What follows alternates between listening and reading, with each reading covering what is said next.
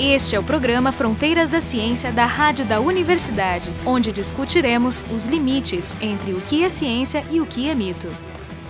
Na Fronteiras de hoje nós vamos conversar com o professor Aldo Melander de Araújo, colega aqui da Universidade Federal do Departamento de Genética, sobre a evolução, conforme Darwin apresentou, e as sínteses posteriores que se definiram no início do século XX e mais recentemente a versão estendida. O Aldo é biólogo formado pela Universidade Federal, tendo feito também seu doutorado aqui na URGS sob orientação do Francisco Salzano, que nós já entrevistamos, em genética humana, e posteriormente ele fez dois pós-doutorados na área de genética ecológica, o primeiro com Philip Shepard, Universidade de Liverpool, na Inglaterra, e o seguinte com o William Provine, na Universidade de Cornell, já nos Estados Unidos, e é, sem sombra de dúvida, uma das maiores autoridades em teoria da evolução no país. Isso digo sem medo de, de parecer excessivo. Embora muita gente trabalhe em evolução, poucos se dedicam a essa reflexão um pouco mais ampla e integradora. Aliás, o pessoal também tem um conhecimento grande de filosofia da ciência, o que vai tornar mais interessante ainda a discussão. Então, ninguém melhor para conversar sobre esse assunto. Para conversar com ele, temos aqui o Jefferson Arenzon, do Departamento de Física, e eu, Jorge Kilfield, do Departamento de Biofísica.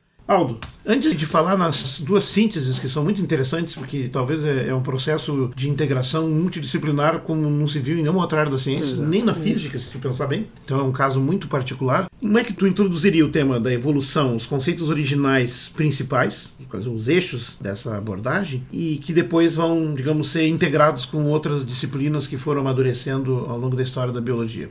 Bom, originariamente, né, a, a, ideia de mudança nos seres vivos ao longo do tempo, ela precede Darwin, né? O primeiro que fez uma teoria, que a gente pode considerar uma teoria evolutiva, que ele chamou de transformista, foi o Lamarck, que foi muito mal lembrado durante todo o século XX e só começou a ser resgatado no final do século XX. Ele estava errado, obviamente, nos mecanismos. Fez a primeira obra em 1809, então tu imagina o conhecimento que tinha na época, né? Acho que ele tentaram dar uma ressuscitada no conceito de Lamarckismo com a epigenética genética, transvestir Sim, ela exatamente, exatamente, embora não seja a mesma isso, coisa. É, não é a mesma coisa, exatamente. Mas como é a herança de caracteres adquiridos, então caiu com esse nome de Lamarckismo é. também. E por sinal, penso entendido assim que o Lamarck, para o conhecimento da época, para os dados que existiam na época, ele estava fazendo a melhor abordagem Exatamente, possível. isso é que tem que ser levado é em conta, é, exatamente. Né? É. Só para situar assim, na obra dele, Filosofia Zoológica, que é a mais conhecida, mas não é a melhor, a melhor é uma outra que não tem tradução nem para o inglês, né, que é a História Natural dos Animais Sem Vértebras, que é de 1822 para frente, né? O último volume é póstumo, mas em 1809 ele enunciou duas leis na filosofia zoológica. Um, a lei do uso e desuso, aliás, cujo, cujo enunciado original no livro é muito bem cuidado, o enunciado, né? E a segunda é a lei da herança de caracteres adquiridos, que era conhecimento popular. O Darwin usou isso várias vezes na origem das espécies e numa outra obra dele, Variação das Plantas uh, sob Domesticação, ele propôs a teoria da pangênese, que é uma teoria essencialmente lamarquista. Né? Uhum. Ele chamou uma teoria provisória da pangênese, né? ele até dizia é melhor uma teoria provisória do que nenhuma. É, essa teoria, digamos, espontânea, popular até, que existia, ela era difundida principalmente pelos agricultores Isso, e pecuaristas, né? exatamente, que são os que fazem exatamente, o processo de seleção. É. Né? Mas mesmo na vida cotidiana, né, a própria sim, observação sim, da exatamente. dos filhos com os pais é evidente. Induzia demais, isso, é. né? Bom, o Darwin conhecia Lamarck, daquele esboço histórico da origem, ele elogia Lamarck em várias situações, mas um historiador da, da, da, da biologia, o, o Thomas Glick, escreveu um artigo que se chama Marginalia. É só sobre os comentários do Darwin marginais no livro Filosofia Zoológica. E tem um comentário que é incrível, que o Darwin escreveu assim, very poor and useless book. Quer dizer, foi um comentário muito crítico, até em excesso, né? Porque yeah. ele diz ali, ah, o Lamarck não tem nenhuma semelhança com a minha teoria, né? Bom, mas é, é diferente, são tempos diferentes. O, sim, o Lamarck vem já do século XVIII ainda. Né? De repente essa frase ajudou também a construir a má fama que Exatamente. E, aliás, para mim a pior coisa que eu tenho pensado muito, até converso com os alunos aqui da pós, é que no início do século XX, quando começou a genética, se citou muito os famosos experimentos de Weizmann, Augusto Weizmann, né? aquele de cortar rabinho de ratinho que viu que não tinha herança de caracteres adquiridos. Uhum. Eu suponho que o Weizmann nem sequer leu Lamarck, porque se ele lesse, ele veria que o experimento dele estava completamente furado. Uhum porque o Lamarck sustenta tem que ser uma herança de caracteres adquiridos naturalmente, não via mutilação, por exemplo. Né? Uhum, né? Então tem um erro básico aqui, né? E todos os autores perpetuam esse, esse experimento do Weismann como sendo definitivo que provou que não há herança de caracteres adquiridos. Hoje em dia é trivial isso, né? Com, com a não ideia de hologenoma. Pra, ou seja, não havia provas para avançar além da teoria do Lamarck, mas também não havia provas para derrubar. Para derrubar, dessa maneira, né? É, dessa era uma maneira. beco sem saída durante 50 né? anos, pelo menos. Né? Exatamente. Até Darwin entrar é. na cena. Depois disso, né? Um pouquinho antes da, da publicação da origem das espécies, que o Darwin demorou muito, ele estava com muitas dúvidas, e o famoso grande sustentador do Darwin, Charles Lyell, né? Geólogo famoso na Inglaterra e na Europa, dizia para ele: olha, tu tem que publicar isso aqui. Ele já tinha voltado da viagem do Beagle, já era conhecido na academia, uhum. na, na, sociedade, na sociedade liniana, que era a mais famosa da Inglaterra, né? Enfim, até que o Darwin recebe uma carta do Wallace com um artigo pedindo para ele ler, se ele gostasse que ele passasse para o Lyell, né? Que esse artigo continha aparentemente a mesma teoria do Darwin, que ele se assustou muito, inclusive com os mesmos termos, luta pela sobrevivência, e o começo da exposição do Wallace, ele se refere a um casal de aves reproduz uma taxa tal em pouco tempo vai ter uma população infinitamente grande. É a mesma coisa que o Darwin utilizou também. E eu acho que isso assustou muito o Darwin. Claro. Só que a teoria do Wallace é diferente da teoria do Darwin. Sim. E isso ele não percebeu. Ele ficou tão chocado e é que ele não percebeu. Também. Né? Sim, é uma teoria que não é cladogenética como é a teoria do Darwin. Né? Ela é a teoria mais anagenética. Né? É, mas claro, é. como ele estava pisoteando de dieta no, no primeiro Isso, exatamente. Uh, o, o conceito de seleção natural né, estava presente lá. Né? Isso o Darwin é um caso único também, assim, de um cientista tão retrancado né, é, e hesitante, exatamente. perfeccionista, exatamente, né, que foi obrigado a publicar quando ele viu que exatamente. se não fizesse iria ser atropelado. Sim. É, isso um pouco seguiu o padrão da época, né, que era publicar já uma obra acabado. mais completo. um exato. É, mas nem todo mundo era assim. Isso mas eu queria te perguntar o seguinte: o Darwin, boa parte das conclusões que ele chegou foram baseadas nessas observações feitas durante a, a viagem, viagem, no, no Beagle. Antes da viagem, o que, que a gente sabe da visão dele? É claro que a quantidade de dados que ele tinha era diferente Sim. dos dados disponíveis para os outros. Né? Então, o Wallace, o Lamarck, todo esse pessoal não tinha a mesma, a mesma informação. Então, qual era a posição, se, se conhecida, do Darwin antes da viagem? Porque a, ali ele compartilhava os mesmos dados que Isso. todo mundo. Né? Ele, Sim, antes ele já, da... Ele já tinha algo, uma proto-teoria? Né, não, não, não tinha. Na verdade, ele não tinha. Ele, inclusive, ele era um partidário da teologia natural, que ele tinha estudado muito né, em Cambridge, né? Ele estudou ah, padre, né? Que sim, exatamente. Pai, né? é. Ele diz isso no, na autobiografia, né? Que quando ele começou a viagem do Beagle, ele ainda acreditava na teologia natural do Paley, William Paley, né?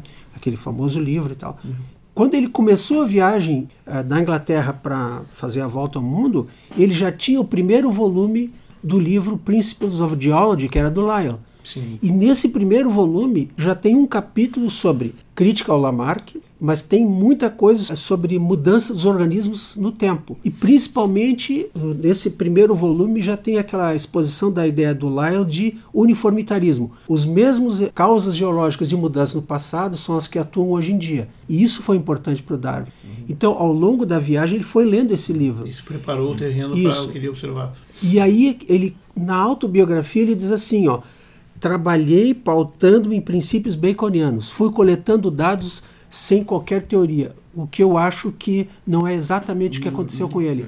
Talvez ele tenha racionalizado dessa maneira, porque era a forma de fazer Sim. ciência, né? Também elogiar Bacon na época era meio obrigatório. Né? Sim, né? Exatamente. No, no, início do A Origem das Espécies, ele descreve a, o processo de seleção artificial feito Isso, né? a partir exatamente. de lobos até ter o, o cachorro do, doméstico e todas as, as diversas Sim. raças. Então, essa informação não foi coletada no Beagle, por isso que eu perguntei. Não, não foi. Talvez ele conhecesse não, aí que tá. Ele foi juntando. Para ele escrever esse capítulo, antes ele, ele mandava cartas para horticultores da Inglaterra, para criadores de animais, né, criadores de pombos, né, e obtinha as respostas e ia trabalhando com isso. E eu achei genial essa ideia dele começar com esse capítulo na origem, porque é uma coisa que todo mundo conhecia. Como se transformavam os pombos, diferentes raças de pombos, de cães, de plantas, plantas domesticadas, enfim. O que, que significa? A ideia dele era assim: ó, se os humanos conseguem isso em tempo limitado, o que, que a natureza não consegue com tempo infinitamente longo? Que ele já tinha uma ideia sobre aquilo que o Gould chamou de tempo profundo, né? Que desde aqueles trabalhos geológicos que mostrou que as rochas na Inglaterra eram extremamente antigas. E aí veio a ideia de tempo profundo. Então o Darwin foi muito original porque ele fez isso. Eu vou começar com um capítulo que é um tema que todo mundo conhece. Como é que os humanos transformam os, aqueles animais do, e plantas domésticos, né? E o segundo capítulo é variação no estado selvagem, ou seja, como é que tem variação na natureza, que é o, a, a matéria-prima básica darwiniana, né? Para que a evolução ocorra, que a mudança ocorra, né? Precisa ter variação. Se não tiver variação, se todo mundo é igual, e como naquele critério filosófico do ceteris paribus, né? Se todo mais é igual, então ok, né? Só tem, não tem nada mais, né?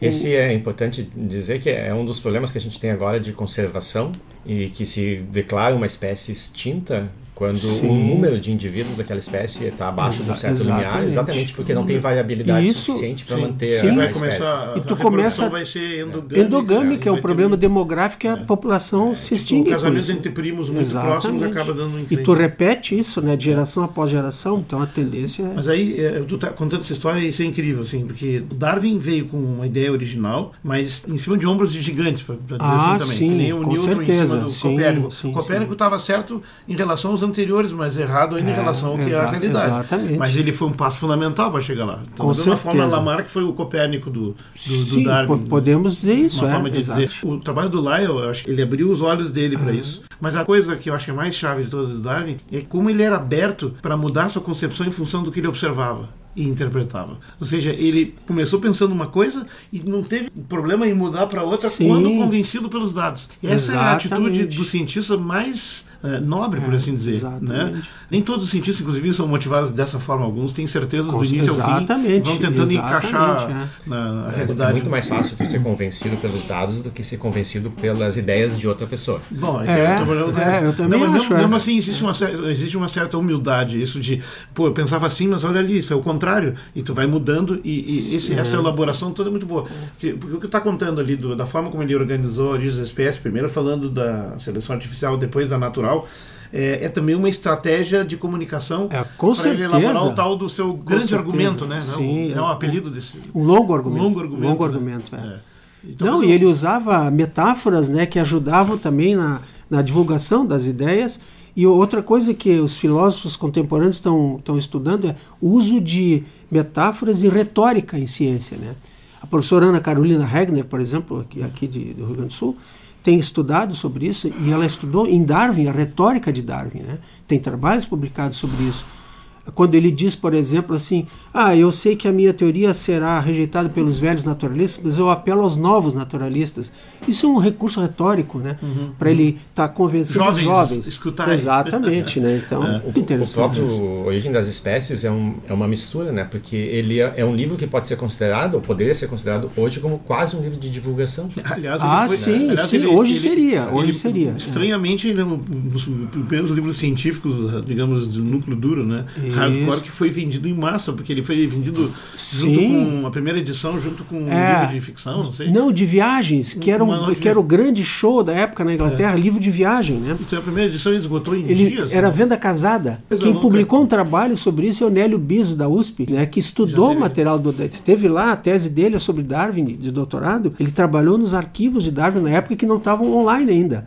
Então, voltando ao Darwin, né? A origem das espécies ele escreveu às pressas, porque depois que ele recebeu a carta do Wallace. E é, na verdade, é um resumo do que ele queria fazer, que era a grande obra dele, que se ia, ia se chamar Seleção Natural. Então ele escreveu a origem das espécies na corrida, né? Claro que antes disso tem a famosa publicação conjunta dele com Wallace em 1858, que foi publicada depois de 59, e que, aliás, quando a gente leu a publicação do Darwin e compara com a de Wallace, a do Darwin está muito pior do que a do Wallace, uhum. porque foi feita na corrida, ele fez o que a gente faria hoje, cortar e colar, né? Ele fez uhum. isso. E tanto que também eles anexaram uma carta que ele mandou para um botânico americano, Asa Gray, que era o cara que dava suporte também para ele na época, num outro continente, e a carta para o Asa Gray, que foi escrito num momento de não tensão, está muito melhor. Então no, nessa publicação conjunta tem o artigo resumido do Darwin, a carta e o do Wallace. Mas não foi o presidente da Academia de Ciência, uma coisa assim, que, disse não, vamos publicar isso junto? Ou, ou foi não, foi o Lyell, Charles Lyell e o Joseph Hooker, que eram os grandes amigos do Darwin. Aliás, a gente pode seguir pelas cartas, né? Quando o Darwin recebeu o artigo do Wallace, ele se apavorou e escreveu logo para o Lyell. E seguiu nos dias seguintes escrevendo para ele e para o Hooker, dizendo: não quero incomodar vocês, mas uh, quem sabe a gente faz uma publicação conjunta. Ele sugeriu isso. E aí o Lyell e o Hooker fizeram isso. Né? É até interessante a honestidade do negócio, porque ele, tendo recebido o primeiro, ele podia ter ocultado é... e dito: vou publicar um negócio. Sim, antes de eu divulgar essa que, carta, aliás, claro. Que acontece bastante hoje, hoje em dia, dia, certamente né? aconteceria. Um referis malandros, é, assim, exatamente. Tal, é, é. E o Wallace sempre aceitou o fato de que o Darwin tinha uma quantidade muito maior de dados e tinha uma teoria melhor que a dele. O Wallace nunca contestou isso. Sim. Né? Tanto que ele reverencialmente mandou o artigo para o Darwin revisar. Sim, dizer, exato. Eles já, já, se conheciam, já, né? É. Já se conheciam. Sim, o Darwin já devia ter uma certa proeminência na área. Tinham, sim, sim. Isso aí é, já é 1800 e e 58. Ele sim. já tinha publicado um manual aquele dele sobre com, é, malacologia, não? É o é? Darwin é. já tinha, esse, sim, inclusive era... das conchas aqui dos Andes, né? Para ele mostrar que, o, que aquilo tinha estado embaixo da água, do mar. Também Eu já lembro. tinha feito essa apresentação, né? E o conceito de ancestralidade comum já era algo que circulava na época do Darwin ou foi ele que introduziu? Sim, já circulava essa ideia. Inclusive, essa ideia vem de Buffon no século XVIII, que ele dizia: olha, o cavalo atual não é igual ao cavalo do passado, com a ideia de modificação, não de ancestralidade comum. Né? Mas o próprio Lamarck tem uma ideia de ancestralidade comum. Tanto que no livro do Lamarck, Filosofia Zoológica, tem uma única figura, igual a origem, que só tem uma figura também, né? Uhum. Que é uma figura que mostra o fulano, esse grupo aqui deu origem a esse, esse deu origem a esse, é uma figura muito interessante de ancestralidade. Né? Esse grupo veio desse aqui, portanto descendeu desse grupo, e a ideia do Lamarck era que permanentemente a vida se originava no fundo do oceano. E aí seguia a mesma rota dos outros, desde o passado até o presente. Uma das críticas que eu lembro que foi feita logo em seguida pro Darwin e que botou por um certo tempo em xeque e que mostra o desconhecimento do Darwin na época dos experimentos do Mendel, né, da característica ah, discreta da, das características Isso, hereditárias. Então o argumento dizia, bom, se o cruzamento combina as características do, dos dois E o filho é a média dos pais? O filho é a média, né, supondo contínuo, o fato de ser contínuo vai acabar com a diversidade. A, Exatamente. A, a variação tende a diminuir. Justamente. Né? Foi a crítica mais dura que o Darwin é. recebeu, que ele não sabia resolver essa aí. É. Ele não, ele não respondeu isso na vida dele? É, não, no, no, que ele tem um capítulo sobre dificuldades da teoria e depois críticas diversas da teoria, isso a partir da terceira edição, né? Na primeira edição e segunda é só um que é dificuldades da teoria. Uhum. Ele colocava assim, por exemplo, a dificuldade de como é que eu explico a grande quantidade de seres vivos a partir de certo momento. De repente, Pesado, ele achou então. que era uma crítica, ele, ele diz, eu não consigo responder não, ainda é, essa crítica. é uma crítica. Pois é, mas a pergunta é quanto é. tempo demorou para incorporar e aí a gente começa sim, a se caminhar para para síntese pra moderna, síntese, exatamente. porque a, a genética era algo que, importante que faltava na, na, teoria da evolução. Né? Então hoje, Sim. por exemplo, tem gente que critica a evolução e diz, ah não, mas o darwinismo. O darwinismo foi um pontapé inicial. Certamente. Não é, e, não, é a, não é a teoria do Darwin que é o que se considera teoria da evolução hoje. Não, né? claro, Darwin foi o, o quem, quem, estabeleceu conceitualmente os primeiros avanços, inclusive assim que todos os seres vivos têm ancestrais comuns e que no passado remoto a vida se originou em uma população. Uh, esse, isso é importante, comum, né? Que é. todos os indivíduos são aparentados distante ou proximamente. Né? E o outro ponto importante da teoria do Darwin, em geral os autores concordam que são dois. O outro é a teoria da seleção natural, né? que é a força motriz da evolução para o Darwin é a seleção natural. Que seria o mecanismo mais forte. Os Exatamente. dois itens seriam um resumo, assim, os dois... É, de Darwin. Que todos os seres vivos descendem de ancestrais comuns uhum. do passado e de que a força motriz da, da evolução é a seleção natural. Ah, o sim. que causa a evolução é a seleção natural. Essa, então, essa ideia da, da, da, origem, esse primeiro item tem a ver com essa história da calabogênese, isso, né? Seja, isso mesmo, exatamente. É a árvore Não da vida. é uma coisa Exatamente. É. Então, a ancestralidade era algo que o pessoal já imaginava, mas então a grande contribuição foi a seleção natural. Exatamente. A grande contribuição conceitual dele foi essa. Porque a ideia de transformação já existia antes dele, mas a ideia de seleção natural não. Quando é que houve esse segundo passo grande, conceitual, Isto. que é chamado né, a síntese Isto. moderna? Quando foi feita e quais eram os, os pilares? Assim, o que, que foi incorporado tá. ao, ao, trabalho de Darwin? Talvez uh, o primeiro passo importante foi a redescoberta dos trabalhos do Mendel em 1900 né? é, e o estabelecimento dessa nova área que inicialmente chamou Mendelismo, depois sugestão do inglês que traduziu a obra do Mendel, né, do alemão para inglês, foi se chamar genética. Né? Por pouco não se perdeu esse conhecimento, né? Mendel era um, um, digamos, um monge meio recluso. Num, não, tu sabe que isso aí, é, bem, sim, é esse é um pouco de mito, né? Porque na é. verdade o, o Mendel primeiro teve uma formação universitária fortíssima, estudou com Doppler, por exemplo, hum. ele sabia fazer análise estatística. O, a, o trabalho dele tem um pequeno modelo matemático, né? Uma, uma generalização. Se tu tem é, endocruzamento, endocruzamento, ele, ele mostrou que cada vez diminuiu os híbridos, que ele chamava híbridos, não heterozigotos na época, né? E aí ele botou uma generalização. Fica 2 elevado a n menos 1, um, a, a frequência de homozigotos, né? Uhum. Ah, então, é uma primeira generalização matemática. Ah, isso é genial. Então, genial. Assim, o artigo dele é espetacular né, pela, pelo cuidado metodológico. Só alguém que teve uma formação muito sólida em ciência para fazer aquilo. Né? Uhum.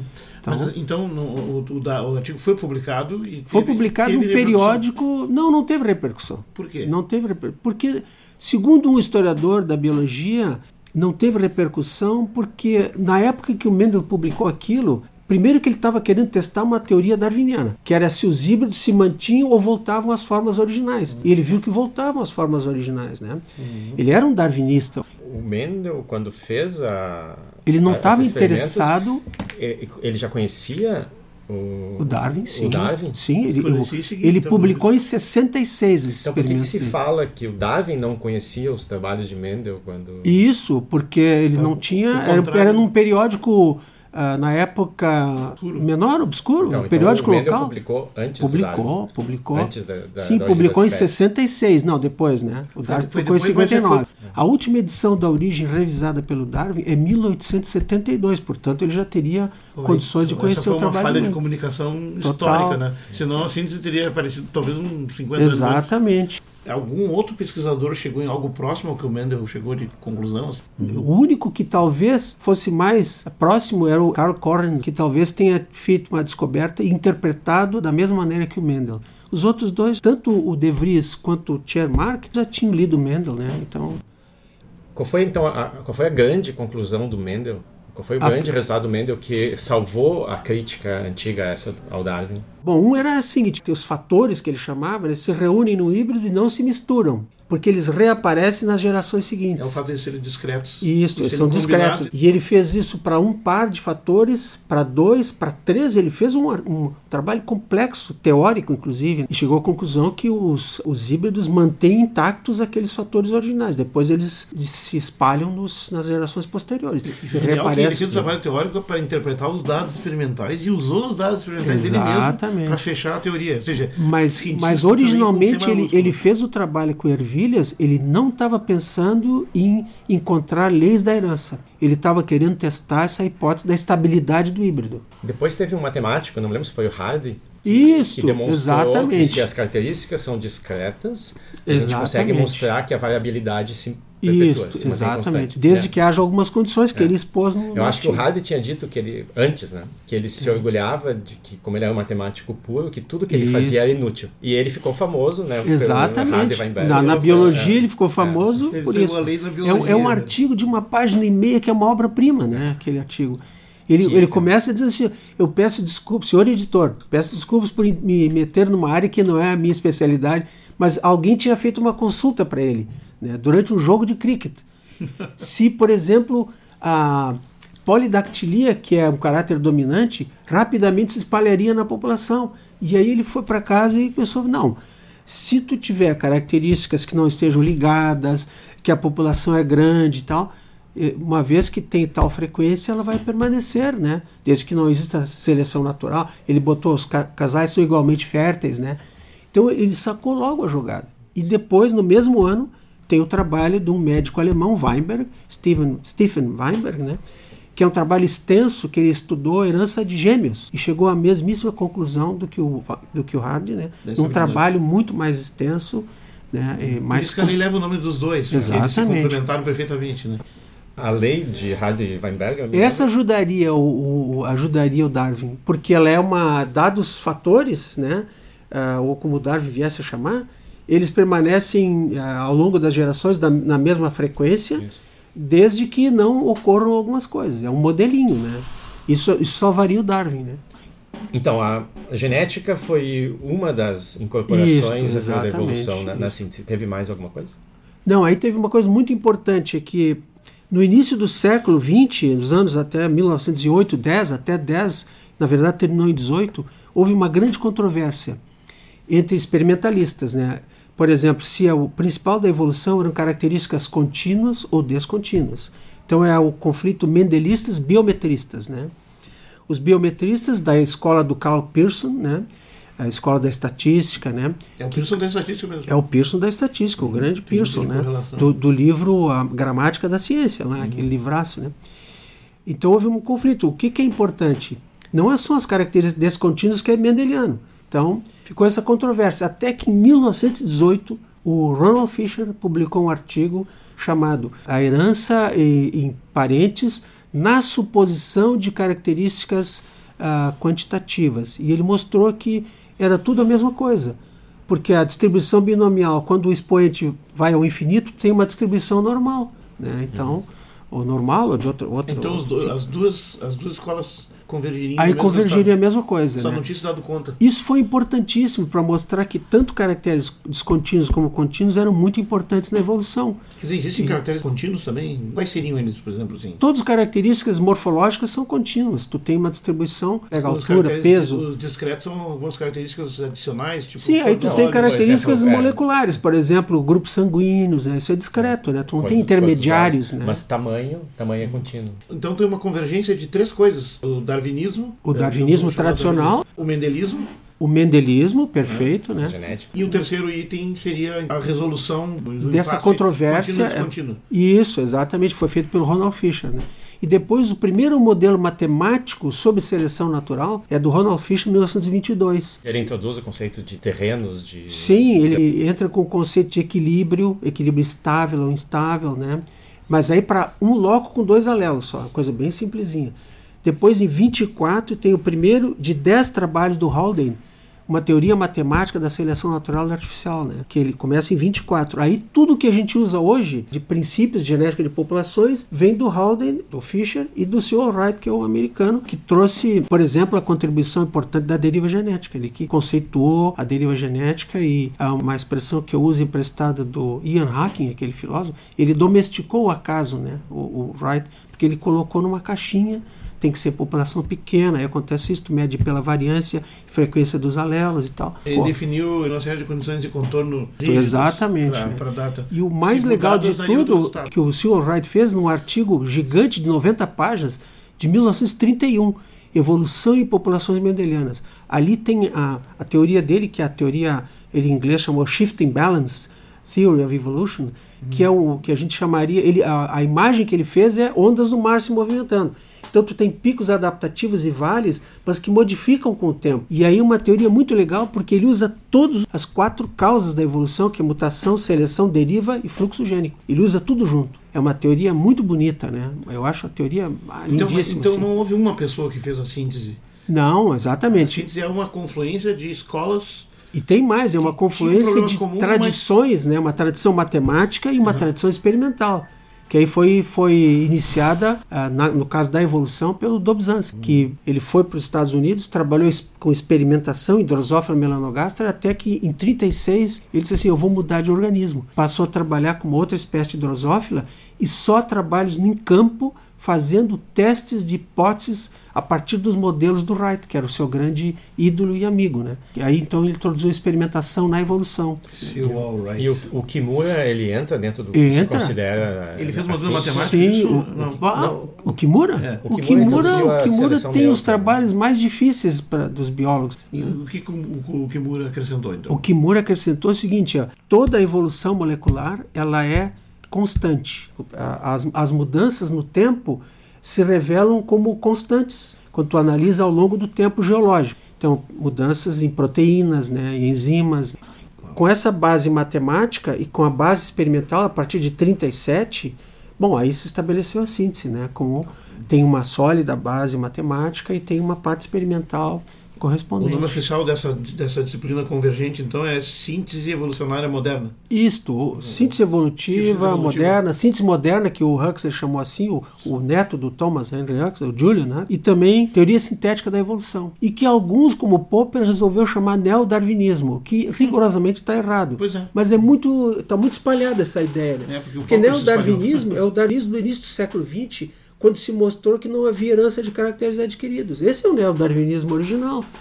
Mas se aceita Confusão ainda. do Popper. É. é. A gente vai ficar aqui, porque obviamente tá essa história continua. É. Mas a gente teve uma ideia, então, como evoluiu essas ideias de Darwin e a confluência com outras é, contribuições Isso. na chamada síntese, síntese evolutiva, evolutiva é. moderna. Conversamos então aqui com o professor Aldo Melender de Araújo, do Departamento de Genética do Instituto de Biociências da URGS, e com eles tivemos Jefferson Alenzon, do Departamento de Física, e eu, Jorge Hilfield, do Departamento de Biofísica. O programa Fronteiras da Ciência é um projeto do Instituto de Física da URGS.